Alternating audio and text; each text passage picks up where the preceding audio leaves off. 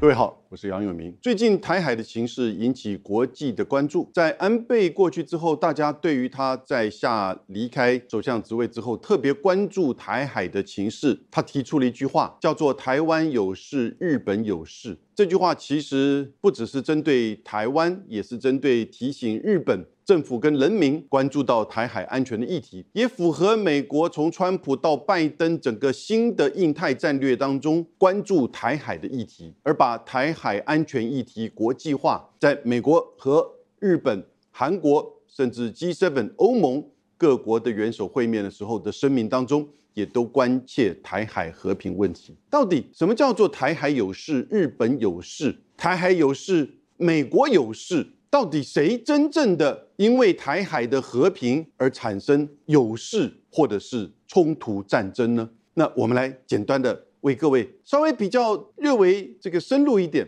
看看日本相关的美日安保到安保体制以及集体自卫权，也就是在日本的战略、法治以及相关的规定之下。日本能够做怎么样的作为跟动作？所谓的台湾有事，日本有事是什么样的意涵呢？然后我们再进一步看一下，美国一直在谈到就是支持台湾，授予台湾的军售，然后呢采取战略模糊。最近这几年，经常有一些学者甚至退休的官员提到，应该改采战略清晰，这是什么意思？也就是说，他们认为，哎，台湾有事就是美国有事，这个有事是什么概念？那最后。我的结论就是，台湾有事，真正的关键是人民有事啊，对不对？日本跟美国他们的相关的规定跟战略是什么？安倍在首相下来之后，他说台湾有事，日本有事，所以呢，美日同盟有事。他的逻辑是，台湾先有事，然后日本有事，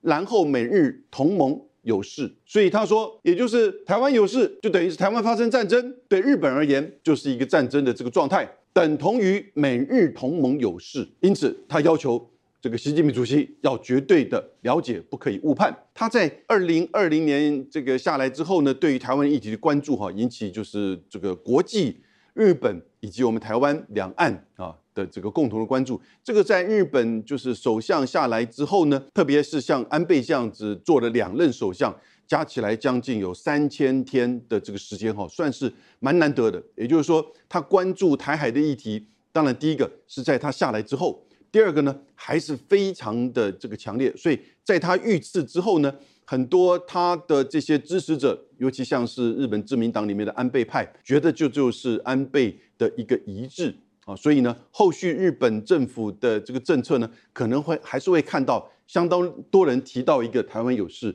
日本有事，那这是美日同盟有事的这样一个逻辑。可是这样子对吗？因为最近连这个也算是自民党，但是另外派系曾经跟安倍晋三竞选过好几次首相、总裁职位的这个石破茂啊，在。前几天来台湾访问的时候呢，他带了几个也是不算是日本自民党的主流派系啊，甚至有一些还不是自民党的这个国会议员来台湾参访的时候，他也提到，他说要思考日本的安全保障。然后台湾有事，日本有事，所以他回去要建议整个修改日本自卫队的一些应应的作为。他在记者会当中也这么提到。可是我们先先来看到底什么叫有事，在日文里面，这个有事其实就是战争呐。有人说地震天灾啊也接近，可是其实在日本讲有事有事就是发生战争。当然，我们如果在中文讲的话呢，有发生状态。或者是说出现意外、出现冲突，那概念比较广泛。但是当然，当安倍讲这个话的时候，这是在日文的这个概念当中。所以就是说，台海发生战争，就等于是日本面临到战争的这个情势。他的意思，台海有事，台湾有事，就是日本有事。当台湾面临到危机战争的时候，就是日本面临到危机战争。那但他不是只有停留在这边，因为它后面还有第三段，也就是等于美日安保也有事。这对不对呢？我跟各位说明。其实这个逻辑啊，不再符合美日安保跟日本的安保体制，应该是美日安保这个放在台湾跟日本有事的中间，也就是当台湾台海发生战争的时候，如果从美日安保的体制里面来判断的话，是要先由美日安保体制的主其事者。来决定是不是和美日安保有关，然后呢，才决定美国在日本的驻军会不会介入到台海的这个冲突，然后呢，日本才会依据美日安保跟日本的安保法，采取对美军军事行动的后勤基地的协助。所以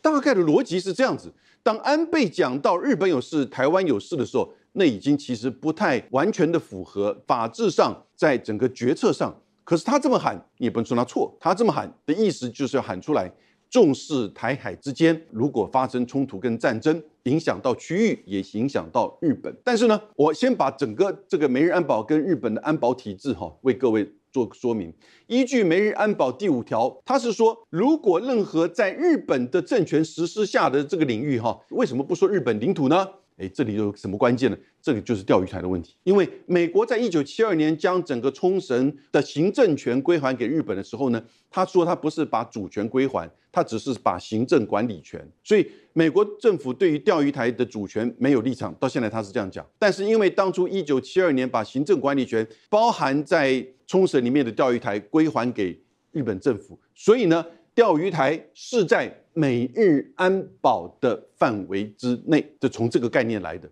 那这个概念，也就是从第五条日本实施的政权下的领域内，也就是他所行政管辖的这个范围之内。受到任何一方武力攻击时，威胁到本国的和平，本国是指日日本哈，依照日本的宪法的相关的规定和手续，采取应对的共同的危险。日本跟这个美国了共同的哈，所以也就是说，其实美日安保条约是针对美国来协防日本的本土安全。然后呢，实际上美日本的本土安全到后来，美日安保在一九六一年修订，到了一九九。九七年签订了这个指南，然后之后又签订一个新指南。整个过程到后来，因为自卫队的军力的发展，所以日本的本土防卫、军事防卫的第一线哈是由自卫队来担任。当自卫队不足以就是说维护这个日本本土的安全的时候呢，驻日美军会协助自卫队。因此，驻日美军的这个角色。他除了在美日安保协助日本的自卫队来保障日本的本土安全之外，他其实也有整个东亚的这种军事防卫的这个功能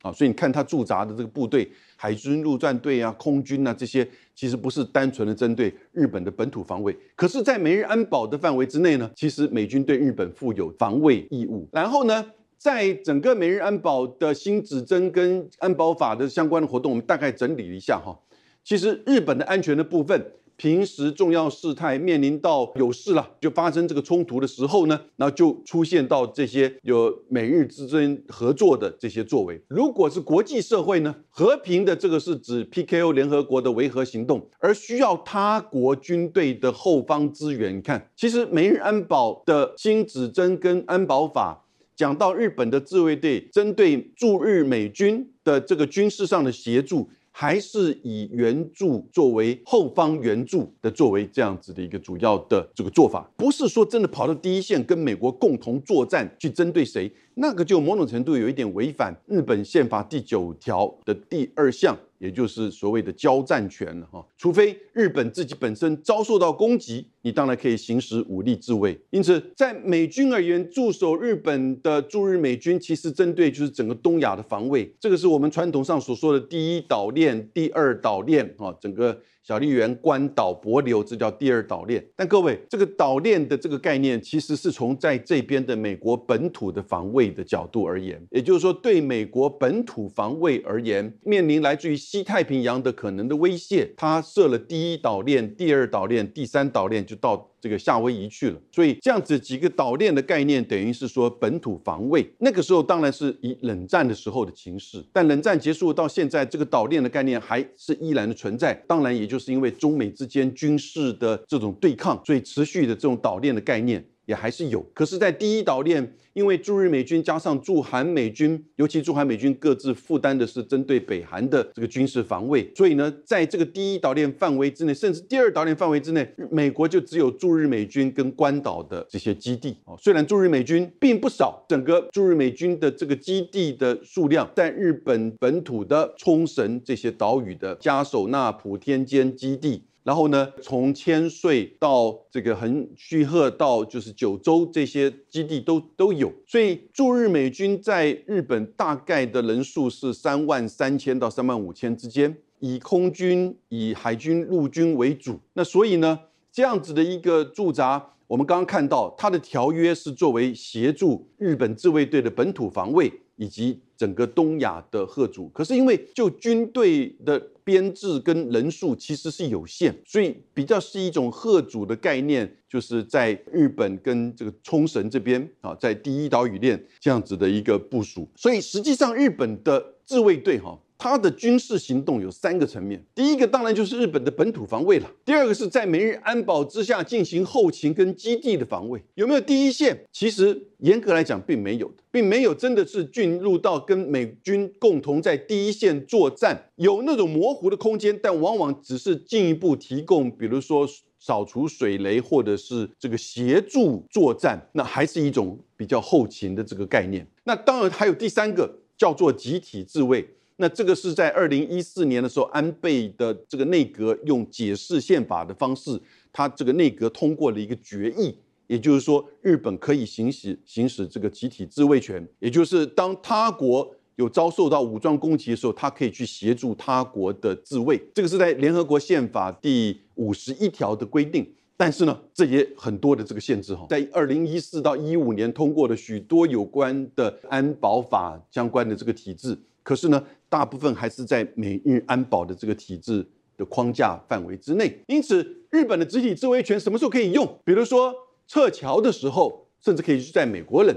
然后呢，比如说遭受到武力攻击的美军的舰队，或者是遭受到这个必须要强制登这个登船检查，好多个。然后呢，协助美国的这个防护，参加找雷的这个活动，可能是多边的，通常大概都有美军参加。然后国际的共同护卫的民间的传播，各位这边讲的集体自卫权，完全不是说，比如说在这个阿富汗战争的时候，美国在九一一遭受攻击的时候，美国就引用所谓的先制攻击，然后呢，这个因为我遭受攻击了，所以呢，我针对来自于攻击的这个基地的庇护的这个国家产就是进行攻击，就攻击阿富汗政府啊，因为。攻击美国九一一这个大楼、纽约大楼跟国防部的是基地组织，而不是他们阿富汗政府。但是阿富汗政府庇护这个基地组织，又不愿意交出来，所以很快的他就挥兵进入到阿富汗政府。而这个时候，北约组织就以华盛顿条约的第五条，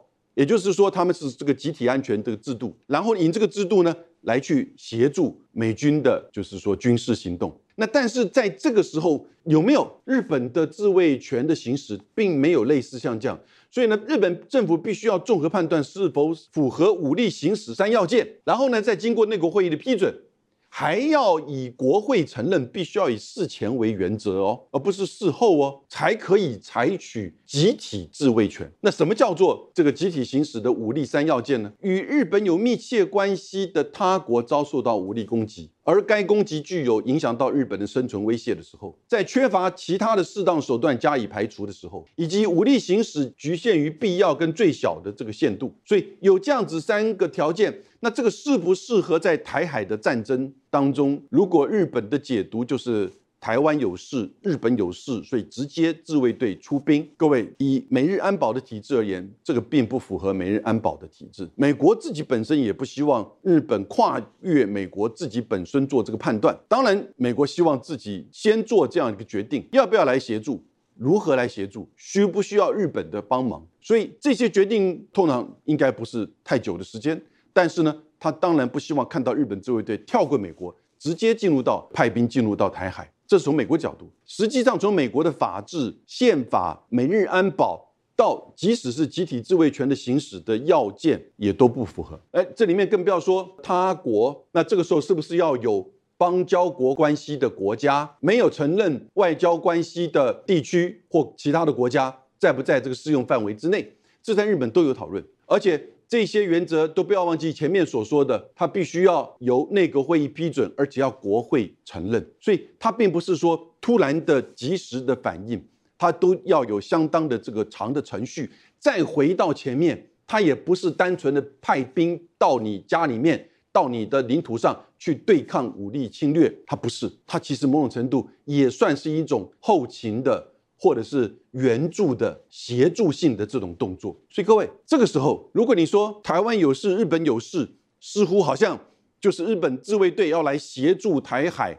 帮助台湾自卫，这个话，这个等号，我觉得画的就比较太过急躁。因此，当然不要说了，整个安保法跟这个解释，在日本的民间事实上是非常强的反对的力量，尤其是在学术界，在很多的这些工协会，日本的律师工协会，或者是演艺人员工协会、教师工协会，通通都表达反对安保法，当然也表达修改日本的宪法第九条。我个人认为，岸田内阁虽然口头上说要去执行安倍的一致修改宪法。但我觉得这是一件很难的政治工程，应该不会轻易的这个推动，因为来自于民间的这种反弹还是很强。因为如果你直接的军事介入到第三国的这个战争，你就等于是军事介入到他国的交战，而且是违反日本宪法第九条的交战权。日本是放弃交战权，日本的自卫队是以防卫自己本土的安全，某种程度的，就是说对于来犯的飞弹。然后呢，攻击对方的飞弹基地。早期的时候还是说，必须要日本受到日本这个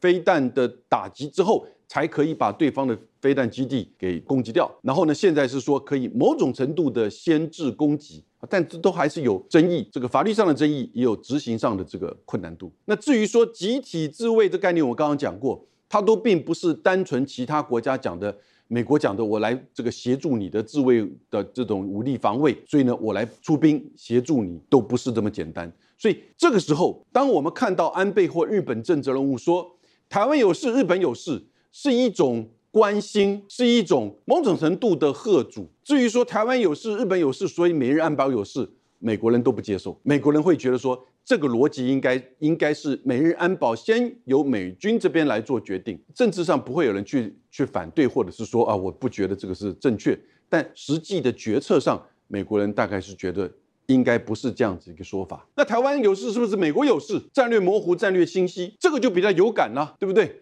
一直以来几十年来，其实台湾跟美国的军事合作到军购，以及美国关注西太平洋。从日本到台海的安全，我讲这个都很清楚。这样子的一个概念，台湾有事，日本有事，台湾台海发生战争，就等于是美国要面临的战争的这种挑战。我觉得这个当然就比较清楚。能够接受的，就是这个大家大概都理解。那但是美国采取的是什么？是叫战略模糊。什么是战略模糊呢？其实你看《台湾关系法》就了解到，《台湾关系法》里面的这个规定就是维持西太平洋的和平与安全，这是符合美国的在这个区域的利益。然后呢，任何以非和平方式决定台湾前途为美国的严重关切，然后提供防御性武器给台湾。这里面就等于是一个。在一九七九年的台湾关系法是以提供防御性的武器协助台湾的防卫，那当然也就是让台湾有足够的防卫跟贺主能力，然后呢，以避免真的冲突啊发生。那这个时候，同时也维持西太平洋的这个和平，在军事上、在战略上、在外交上，这个战略模糊的意思就是简单的说，如果两岸发生战争，解放军攻打台湾。美国会不会来协助武力协防台湾？就美国不明讲，那以不明讲的这种模糊的方式来去贺阻解放军可能的军事的攻击啊，我们这个叫战略模糊。那有人觉得说，从这个最早最有名的这个波顿，川普的这个国安顾问。他其实二三十年来都是很坚定的支持，就是战略模糊要改为叫战略清晰。也就是说，如果解放军一旦武力攻打台湾，美国一定会来协助台湾的武力军事防卫。那至于怎么来协助，协助到什么地步，那都不是重点，而是这样子的一种战略上的这种论述跟承诺，很清楚的表达美国的政策，这就叫做战略清晰。战略清晰的目的也是希望以这种清晰，我一定会回应，来帮助台湾武力介入，那来去贺阻解放军可能的这个军事攻击。但是哦，当你一讲到战略清晰的时候，两个关键的问题就会出现。第一个层面是指，哎，那你政策上你就等于是一定会保台了嘛，对不对？那是不是台湾的这些一些作为，或者是说台湾倾向台湾独立的这些动作，你就支持，或者是某种程度就变成一个两岸之间一个导火线呢？这个可能会第一个层面的问题。那第二个层面是就军事战略。的这种准备而言，如果你一旦承诺战略清晰，也就是说台湾在你的军事协防的范围之内，那你就要采取相关的军事的准备。所以，那不只是单纯只是出售防卫性武器给台湾，可能某种程度要协助台湾有绝对足够的贺阻能力，甚至美军在这个区域跟台湾不只是单纯雷达或者是这种情报上的连接，或者是军事上的训练合作。甚至可能更进一步，因为你要确保，当台海发生战争，特别是在这样子的一个从如果从关岛或者是驻日美军到台湾来，还有一段时间，一段这个相当长的这个路程，你怎么确保你能够有效的去协防台湾？那这有很多的军事上的考验。所以，如果从真实的军事上的准备、战略清晰是有相当困难的，更不要说政治上代表的意涵可能更为。这个更为复杂了，但是他们会认为说战略模糊，因为在今天中美跟两岸的军事的这种平衡上已经产生质变、量变这种变化，所以他们觉得战略模糊好像这个贺主的力量已经削弱了啊，某种程度甚至变成美国在做这个自我保护，因为我没有做清楚的承诺，我只做很模糊的承诺，那这种模糊的承诺不是承诺。所以，当真的发生的时候，当然从自己的利益的角度，也就不容易真正去协助这个台湾的这个防卫。所以呢，他们认为战略清晰可能会更加的就是明确。但战略清晰很重要的前提啊，你美国要绝对足够的军事力量，而且要在台湾的防卫上要绝对足够的联系跟准备。那这个呢，可能在军事上、在政治上、在战略上都是很困难的。不，当然不止他了。你看前一阵台来台湾，这个我觉得他是来台湾卖武器了。因为他以前就是雷神的这个副总裁嘛，哈，美国五大军火公司。虽然国防部长下来之后不能马上转任到军火的这个行业里面去，不过很清楚，他来这边，你看就叫说，哎，男生女生都要当兵哦，哦，而且一年还不够，哦，而且国防预算要增加到多少？大概那个时候可能算一算，我们台湾的三分之一的这种年度预算都要用到国防预算去了，以及。他认为美国应该要采取这个战略清晰，他也就只是这样子点到啊。所以台湾有事，美国有事。我觉得华盛顿一直以来是这样子的一个态度，只是维持的以战略模糊的方式，以台湾关系法来提供给台湾防卫性的武器。但是呢，台湾有事，日本有事，这真的是安倍的一种，就是说关注台海议题、台海安全的一个说法，比较是一个标题式的。但台湾有事，日本有事呢？这是一直以来美国的战略模糊的政策，可是呢，它维持的还是一个模糊的概念。在我刚刚提过，中美跟两岸的军事平衡的转变情况之下呢，也的的确确，你看现在很多人就开始提到战略信息。可是你看到下台的官员或者是少部分的这个学者，至于是不是真的有改变呢？上一次拜登应该是五月份在东京召开 QUAD 四方安全对话的时候呢，他就被记者问到。战略模糊是不是有清明确的改变？他说完全没有改变，因为他前一天说就说到战略清晰的这个概念。他说如果台海发生战争，美国当然会来协防。哇，结果一天之内，这个美国的媒体也也也爆表了。然后呢，第二天很显然他就安排美国大概安排的记者就问他，是不是美国对台的战略模糊政策有改变了？拜登简单的回答没有，就以上。这是被安排好的回答，然后呢，也就表示他还是在战略模糊上的政策表示不变。可是拜登个人是讲了好几次会来协防啊，最早讲这个会来协防的是二零零一年的小布希总统，还记得吗？他那时候刚上台的时候，不过那是在九一一事件发生之前，而那个时候的这个第三天呢，他讲小布希讲了就会尽任何的力量来协助台湾的第三天呢，拜登那个时候是参议员。参议员拜登在《华盛顿邮报》他自己本身居民投稿，他批评小布希，